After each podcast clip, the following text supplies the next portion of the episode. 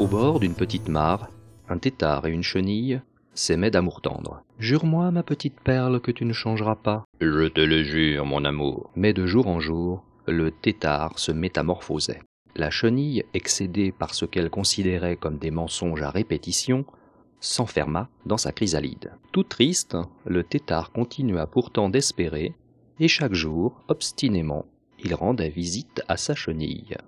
Sans résultat. Pourtant, un jour, il trouva la chrysalide ouverte, et un magnifique papillon inquiet demanda à la grenouille qui lui faisait face. Savez-vous où je pourrais trouver ma petite perle? Mais le papillon n'eut jamais de réponse, car la grenouille n'en fit qu'une bouchée. Moralité pourquoi se jurer l'impossible et passer à côté d'un grand amour? Baby. baby.